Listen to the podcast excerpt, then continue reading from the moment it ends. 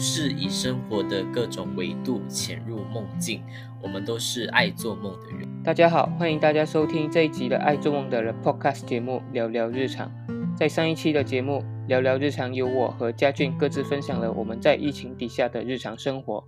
但今天我邀约了一位我东马古晋的朋友 Edward 来和大家聊聊他的日常生活，还有聊聊他如何培养自律的生活。那话不多说，现在就请 Edward 来自我介绍一下。Hello，大家好，我是 Edward Lai。诶啊，今天很开心能够来到这个 podcast 来跟大家分享一下啊自己的日常。OK，好，我自己本身是一名职业魔术师，我相信大家很少会听到这一这一种职业吧。我自己本身也兼职啊一名 Grab 司机，然后也是一位补习老师，嗯，所以自己本身从事三个三个行业吧，三种行业。哦，说到关于我自己的日常生活，我相信很多人都会觉得，就是听我这段。分享过后会觉得我自己本身的日常生活会很无聊无趣啊？为什么这么说呢？就是因为我平时的日常生活很多都围绕在阅读和运动，对，所以呢，我就就从我一天里面的生活说起吧。从早上啊，我一醒来一开始，一直到一直到我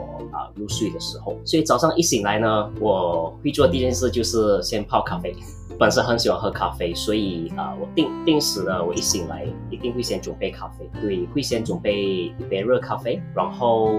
啊、吃早餐之类的。吃好早餐过后呢，我就会直接进入我的阅读状态。所以呢，通常啊、我的我的餐桌旁边呢会有一个小椅子，会有一些我要读的啊、书本或者是一些啊、这个星期我要做的一些 book review 的材料放在旁边。而且这些东西呢，我会在早啊、前一天就在前一个晚上呢。全部东西都会准备好，就放在那里啊。原因是因为啊，我会知道说早上醒来喝完咖啡过后，我该做的东西会是什么。所以进入了阅读状态之后呢，我会开始做一些笔记啊啊不 review，因为我自己本身有啊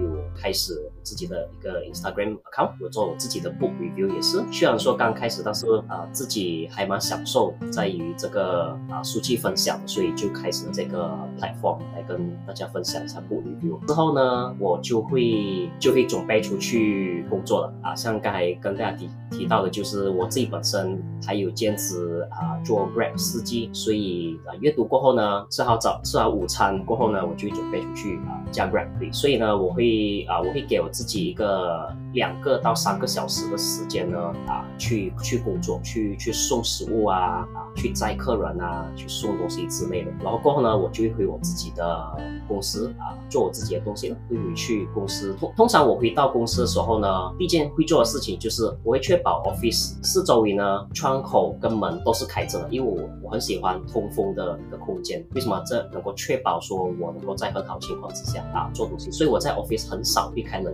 除非那天真的很热。对，因为我很喜欢享受这种啊。没有冷气的情况之下，会有空气进来，然后你很自在在那边做自己喜欢的东西。可以说在在 office 呢，我在公司第一件事情开了窗口过后，坐下来就是阅读。对啊。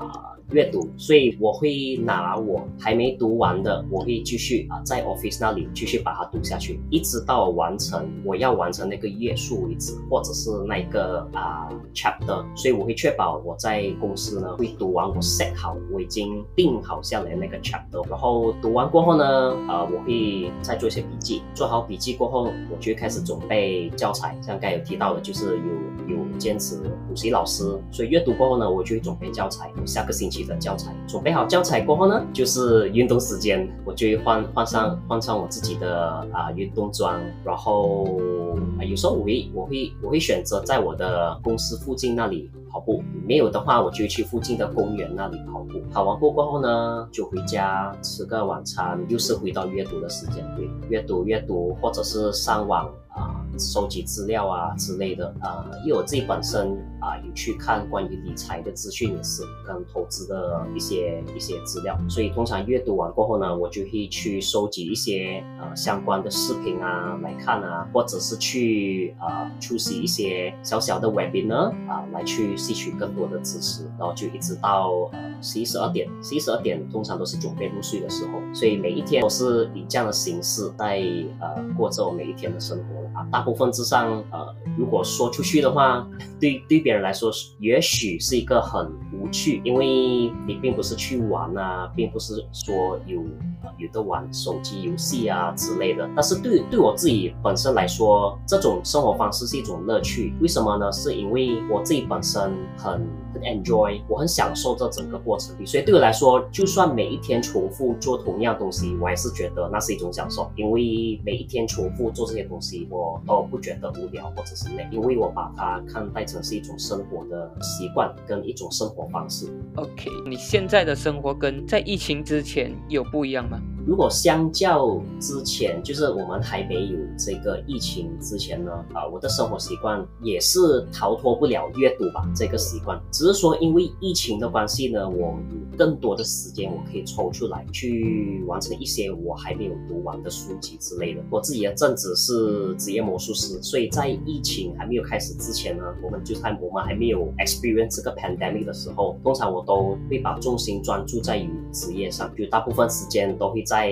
都会在公司彩排啊。训练啊，去收集一些素材、表演素材之类的。在疫情之前，相较于疫情之后呢，就比较多时间能够能够专注在于阅读。当然，自己的政治也是没有没没有放这一边不管，自己本身还是有去参加一些研讨会啊，出席一些会议啊，一些魔术社的会议，跟继续去培养新的下一代啊，或者是说有学生有兴趣想要学魔术的，都会积极参与他们的讨论跟学。学习方面之类的，所以说疫情带来了很大的改变吧，在于我如何去分配这些时间，在于呃阅读啊跟运动之类的，凡事都有都有好跟坏的一面吧。我就我就当做是说，来疫情这这段期间呢，我学会了很多东西，尤其是理财跟投资啊方面的知识。所以说有时候也很多人会埋怨，为什么这个疫情改变了很多人的生活，然后自己很像逃离不了这一些。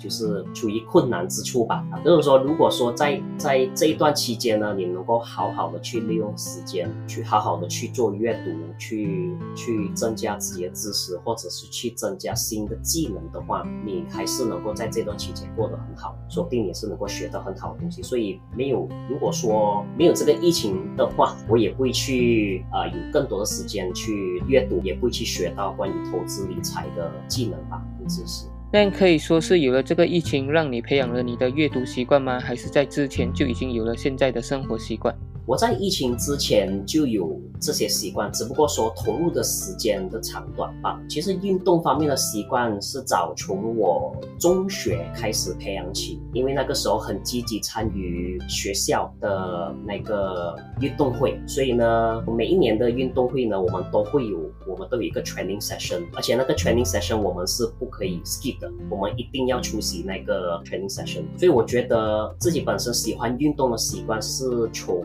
那。个时候开始培养，因为我们每一天我们必须报道，我每一天必须报道，然后跟着领导去去锻炼。因为自己本身是一个长跑者，所以很常会跟着领导去锻炼，跑很长的距离，而且是每一天放学过后休息一两个小时，我们就开始我们就开始锻炼体，就这样子一直持续。有时候星期六、星期日我们还是要回去学校，维持两个月吧，两个月的 training session。所以我相信很大部分的这。个这个习惯的形成是从那里开始。虽然说运动会结束了之后呢，我自己本身还是会投入在训练。我自己本身还是会去告诉领导说：“哎，我们虽然说没有运动会了，可是我觉得我们应该为明年的运动会而做准备。不如我们找一个时间有空，我们就来跑一趟。”所以很也很庆幸那个时候领导会给会给予这种机会，就是陪我一起去跑。虽然说 Sports Day 已经结束了，可是他也是愿意陪我去跑那样。所以说也是因为处于这种环境之下吧，就大家很 support each other，然后大家都很看好，说应该要培养这种习惯，好好的去锻炼自己之类的，才会形成今天呃喜欢运动的我吧。嗯，那阅读呢？阅读哦，这个就比较有趣了。阅读我还记得是八年前吧。为什么我记得是八年前？是因为八年前啊，我有一位大学朋友，他是我的 cosmate，他送我一本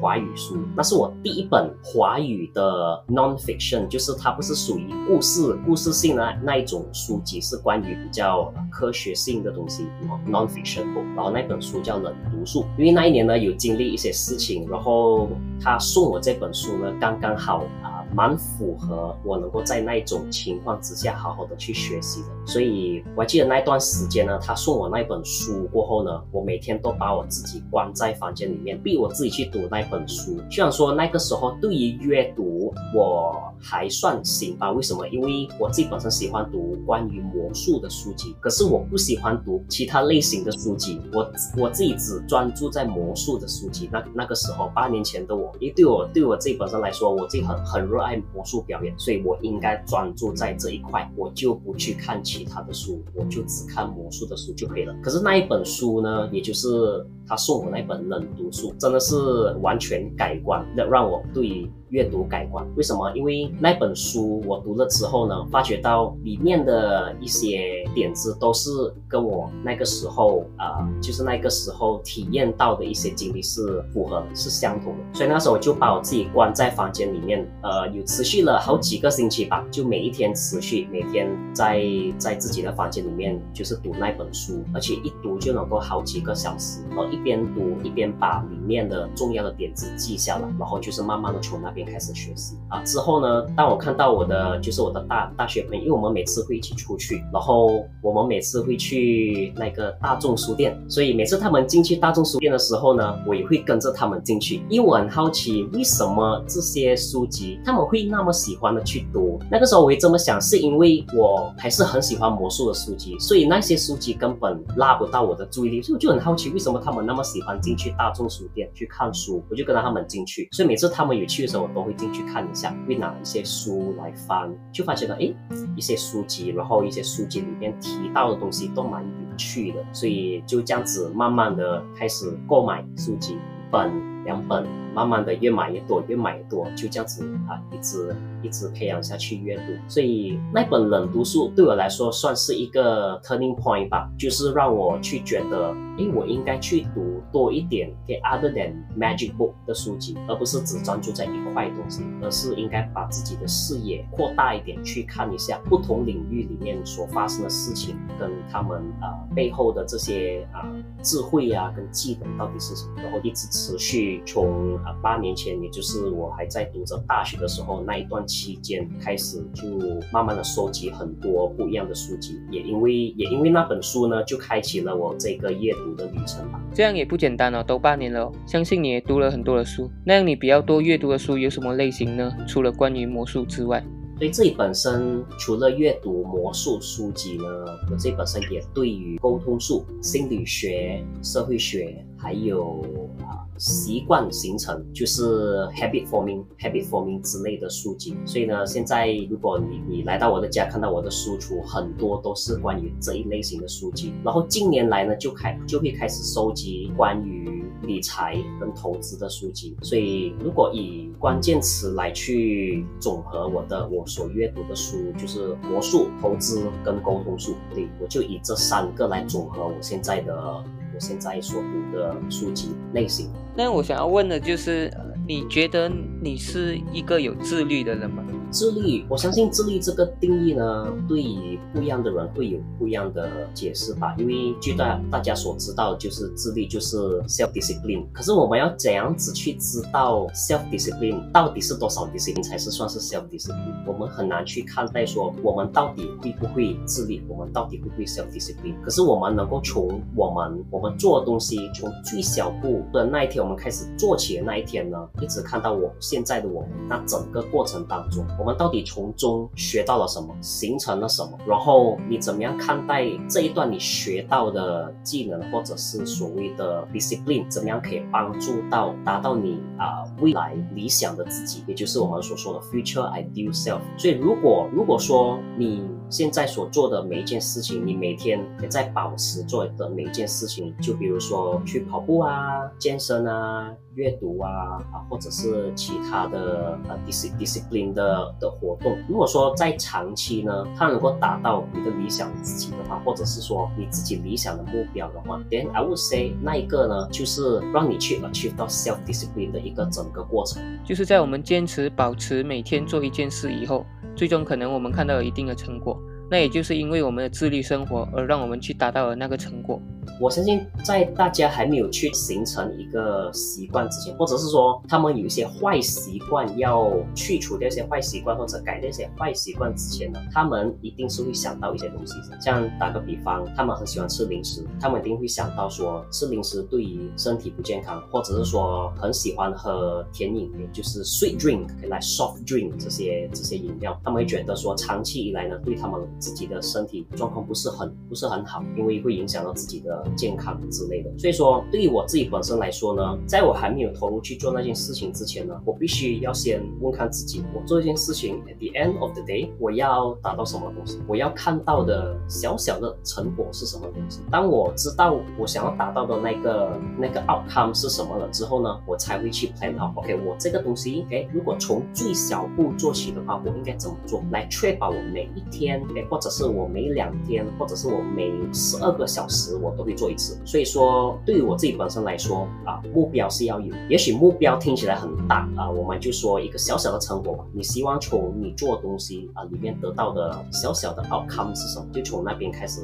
plan out，你应该怎么样去维持那个那个习惯？当然，维持那个习惯呢，又是另外一个学问了，因为有很多种方式来去维持一种习惯。如何维持一个习惯？等一下也是会在需要你去去和大家分享了。所以在这之前呢，也就是。想要再问的就是说，你觉得自律的生活会重要吗？为什么会重要？自律的生活会重要吗？对我自己本身来说，我觉得。以我自己的观点去解说的话，我觉得自律是很重要。为什么这么说呢？因为如果我看回去我之前的一些经历呢，或者是说之前一直在做的东西，造就现在的我的话，我会觉得如果现在哪怕有一天我放弃了我不做这些事情，我会觉得我自己的人生目标会会有所改变，或者是我没有那个 purpose。因为 discipline 它是这样子，discipline 呢是一个长期的 outcome 可是，在你还没有达到 discipline 之前呢，我们应该要先 complete 的是 habit，也就是习惯。所以很多人他们会把 discipline，也就是自律跟 habit 习惯凑合在一起。其实他们两个是不一样的东西。为什么？因为 discipline 它是属于 long term 的东西，长期的东西；而 habit 它是属于短期的东西，就是你在一个 time frame 里面，就是一个时间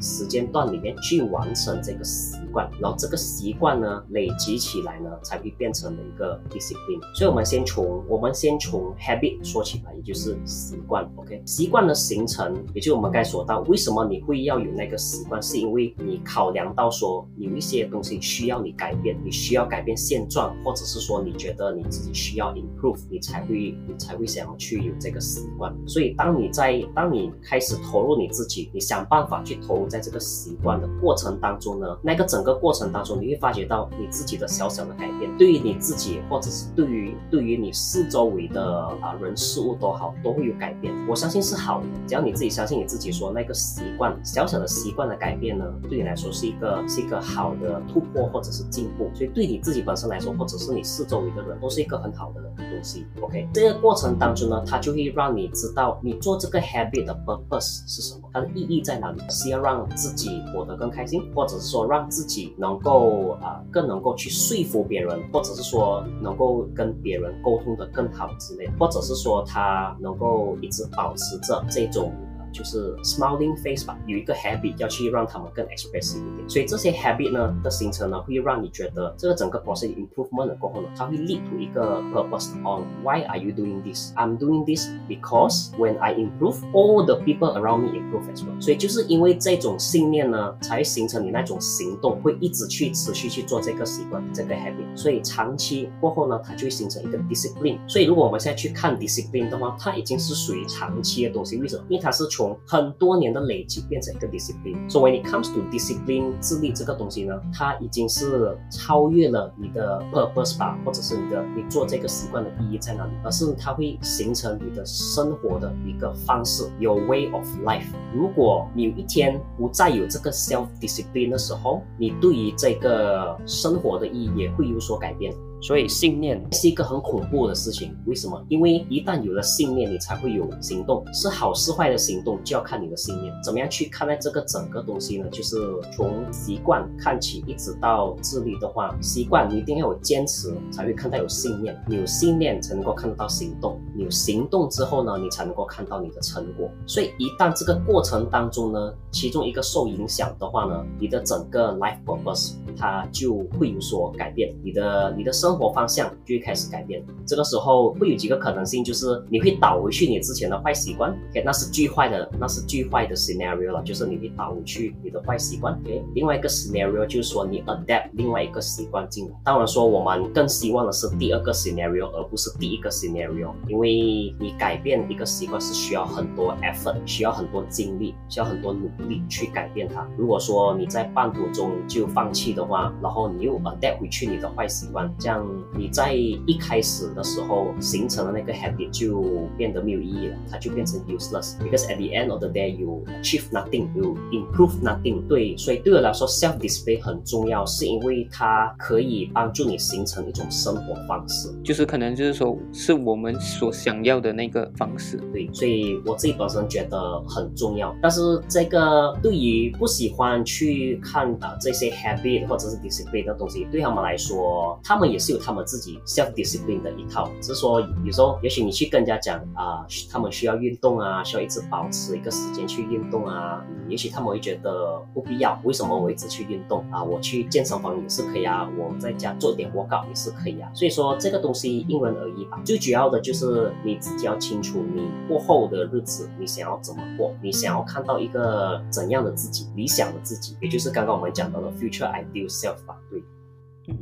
呃，在这样的一个过程当中，你有质疑过你自己所做的这些事情吗？就是说，包括阅读啊，呃，这一些，因为我们都知道哈，阅读是一个比较无形的东西，就好像说，可能我们读了很多书，可是我们不知道说那个知识它是可以带给我们什么的。我说的这个阅读可能只是一个例子啦，想要知道的是，你有没有质疑过你自己，然后有没有被人家质疑过你所做的这些东西？无可否认的就是质疑自己是会有的，为什么啊？每当啊，尤其是在那种情况之下，就是大家会开始去问你的时候，哎哎，问你读 那么多书来干嘛之类的啊？读书它不是一件很赚钱的事情，因为不是说你读好一本书你就能够拿到钱这样的一个概念。可是也不说不能，为什么呢？因为如果你对于 book review 有兴趣的话，你持续在做也是会有一笔收入。可在那之前，我们就。先，我们就先讲到这个质疑的这个部分啊。我曾经有人对我说，就是因为你觉得读完这些书对你有帮助吗？因为网上没有看到你做什么东西。对，这个这个听起来，它它是蛮它是蛮合乎一个东西。为什么？因为他们不处于在你的情况，所以他们不懂为什么你要读书。可是只有我们自己清楚为什么我们要读书。所以对于很多人来说，也许读书是要 improve 自己，让自己变得更好，或者是他们经历过一些事情，他们。不想要在未来重复，所以他们去阅读，他们让自己有那个有那个知识，说，哎，在以后可以这样子避免这种情况发生，这些都是他们看不到的东西，所以说他们就直接认定你读书是没有效的、不赚钱的东西，所以不需要你不需要去读那么多书。一一般人可能认为就是比较赚钱的东西吧，就比较重要，就可能不赚钱的东西就会被质疑。对对，所以说到阅读这个东西，它听起来就像个 lifestyle 吧，就是你有空的时候你才去读书之类的。但是我会觉得这么去看待阅读是一个很。很不对的、很不正确的观念，因为对我来说，只要你自己对阅读有那种热忱的话，有兴趣读的话，在什么时候读，哪怕只抽出那五分钟、十分钟的时间来阅读那几个月书呢，也是也是 OK 的。虽然说阅读不赚钱，但是它帮助你赚到东西是你的，那就是那一份知识跟智慧吧。所以我怎么样去看待这件事情呢？就是我觉得这个时候呢，你必须要懂得如何说服自己，然后要一直告。告诉自己，自己坚持做的东西，也许现在人家看不到，但是在未来说会是一个很大的帮助。像你刚才提到的，就是阅读，它自己本身是一个无形的东西，我们看不到的东西。但是我之所以会喜欢上阅读呢，是因为我看到很多例子。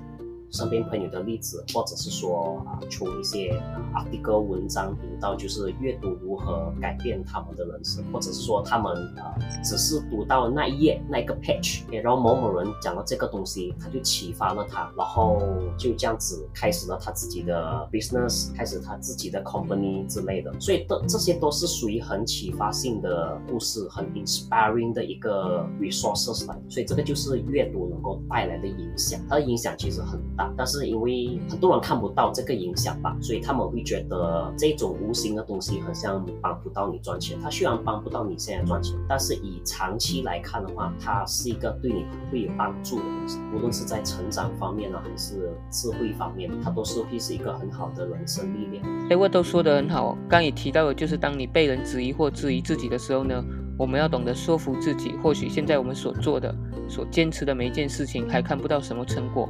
或别人不会理解，但我们要相信，在未来它是对我们有所帮助、有所成果的。今天这一集我们先聊到这里，下一集还有 Edward 再来和我们聊聊自律生活对于他的影响和如何培养一个习惯。谢谢 Edward 和我们分享了那么多，也谢谢大家收听。下一集聊聊日常，我们再见，拜拜。